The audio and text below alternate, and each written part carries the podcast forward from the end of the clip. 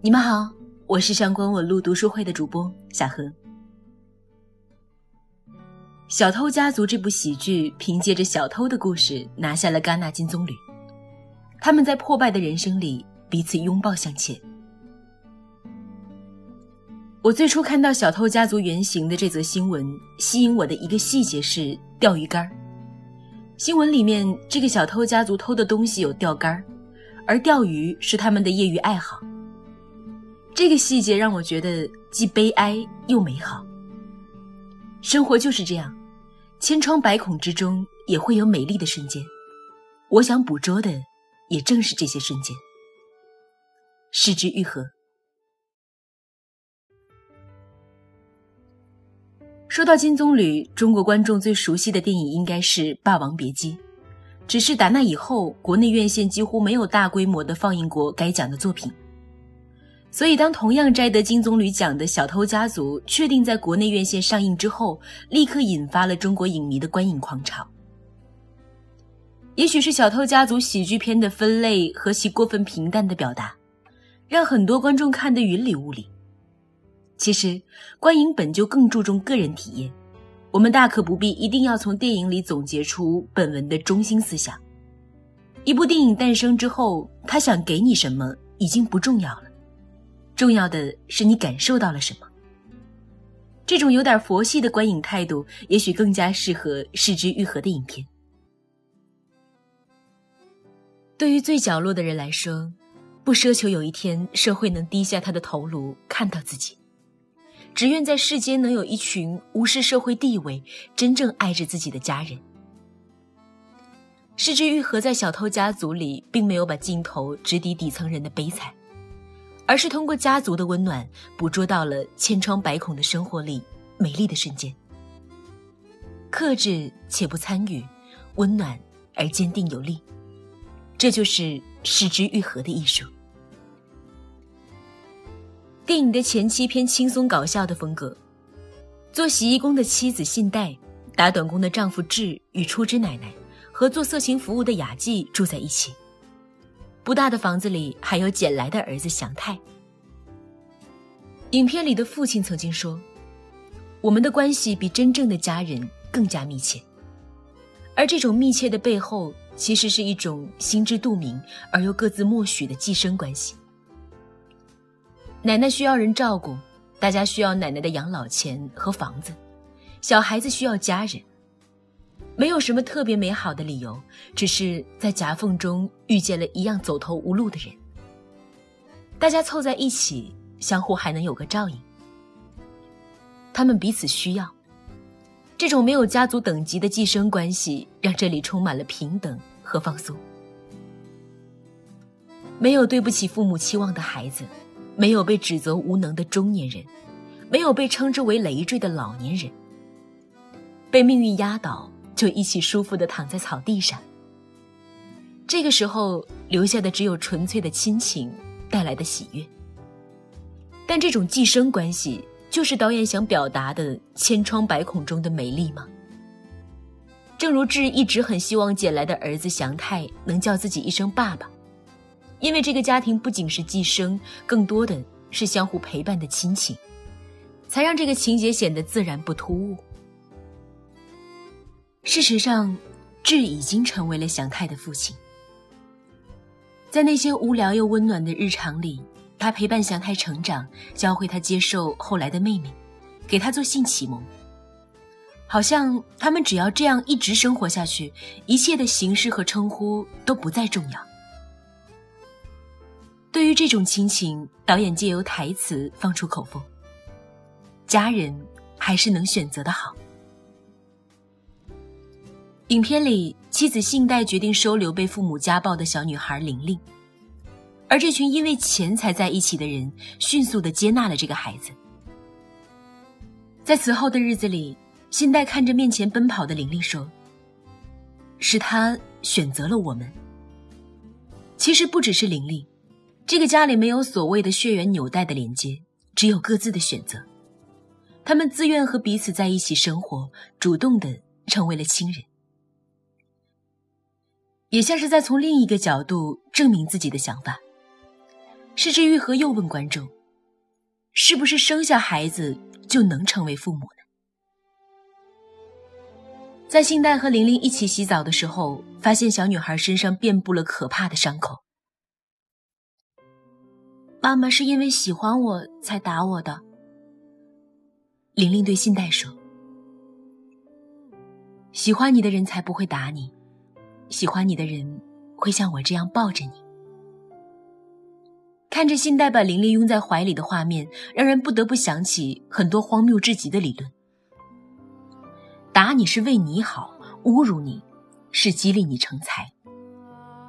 但爱你的人不会伤害你，会抱着你，在你无助的时候给你力量，这才是真正的家人。不要问为什么伤害孩子最多的往往是父母，要问是不是会生孩子的人就可以成为父母。信代和玲玲、智和祥太展现了一种更加令人羡慕的亲情关系。我疼爱你，不是因为你足够优秀，不是因为生养的责任，而是因为我喜爱你。你这个人本身就值得我疼爱。这种疼爱在小偷家族每个人之间相互穿插，通过琐碎的细节加以表达，在平淡的日子里让人们思考和感动。家人还是可以选择的好。谢谢你们，温暖了彼此破败的生命。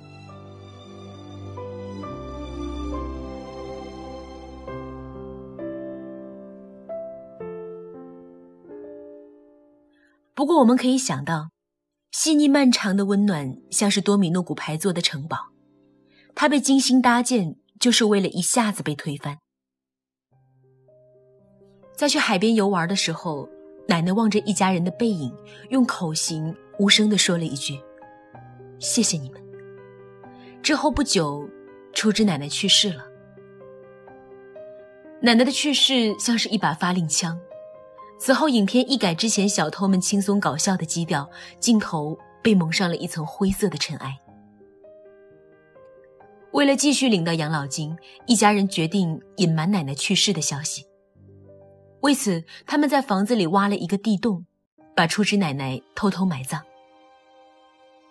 祥太为了让玲玲不再成为小偷，或者他自己也想打破这样的命运，选择故意被警察抓住。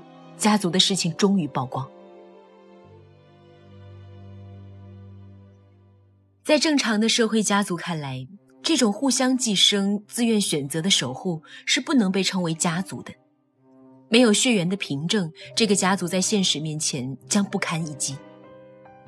而为了维护正常社会家族的尊严和权威，小偷们的群居就必须被打散。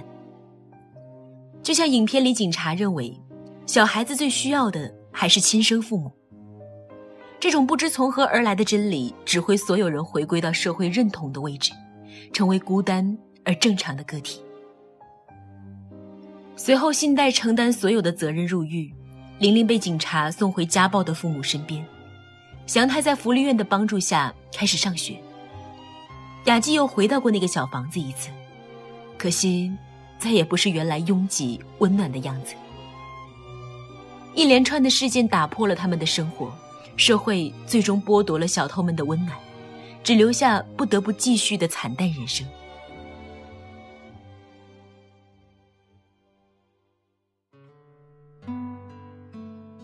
血缘带来的亲情，就真的是最好的吗？至少电影的回答是可以预见的。当我们看到木讷怯懦的玲玲在小偷家族里变得活泼开朗起来。我们又怎么会去接受要她回归原生家庭呢？毕竟，我们不是通过血液去感受快乐和幸福的。当一切都结束以后，祥太问智：“自己被抓的那一晚，他们是不是打算抛弃他逃走？”志没有骗他，说：“是的。”祥太也告诉了志一个秘密。我是故意被抓住的。分别的路上，祥太望着车窗外，也是用口型说出了一句：“爸爸。”原本以为在一起的时间还很长，所以吝啬于表达。这是大多数家人之间的想法。祥太也好，奶奶也好，都是在临别之际才把内心汹涌的亲情流露出来，让观众窥见一斑。祥太的一句“爸爸”，像是为他们之间划下了一道终止线。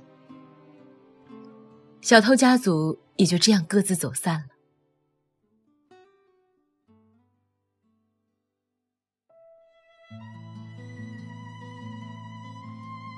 血缘亲情依旧是我们心中美好的象征，可除此之外呢？社会是不是也可以尝试着给这些没有办法化验出来的感情多一点成长空间呢？影片的最后，我们也许会因为警察的出现感到难过，甚至气愤。但是盗窃、色情服务、诱拐儿童、藏尸、冒领养老金，也确实都是事实。失之愈合说过：“导演不是上帝，无法设计一个坏人的故事，让世界变得非黑即白。所以他的作品都是灰色的。这就和低端的批判现实作品有所不同。”结尾并不是一种暴力的推翻和文明的谩骂，而是让我们在判断是非、辨别善恶之前，留有一丝尊重和理解，用更温柔的目光去注视这个复杂的人世间。有人觉得是之愈合拍了一部流水账一样的作品，但平凡人过的不就是流水账一样的人生吗？于无声处听惊雷。失之愈合让我们通过电影反思了家族关系和社会问题。如果这部流水账作品能让父母学会拥抱自己的孩子，那也是一种成功。世界如此精彩，日常就很美丽，生命本身就是奇迹。电影里没有太多的台词，但我们可以听见。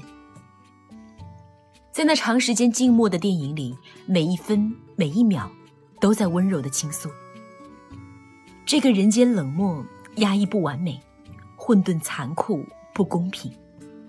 但你们活着，挣扎着，爱着，你们就值得，这人间也值得。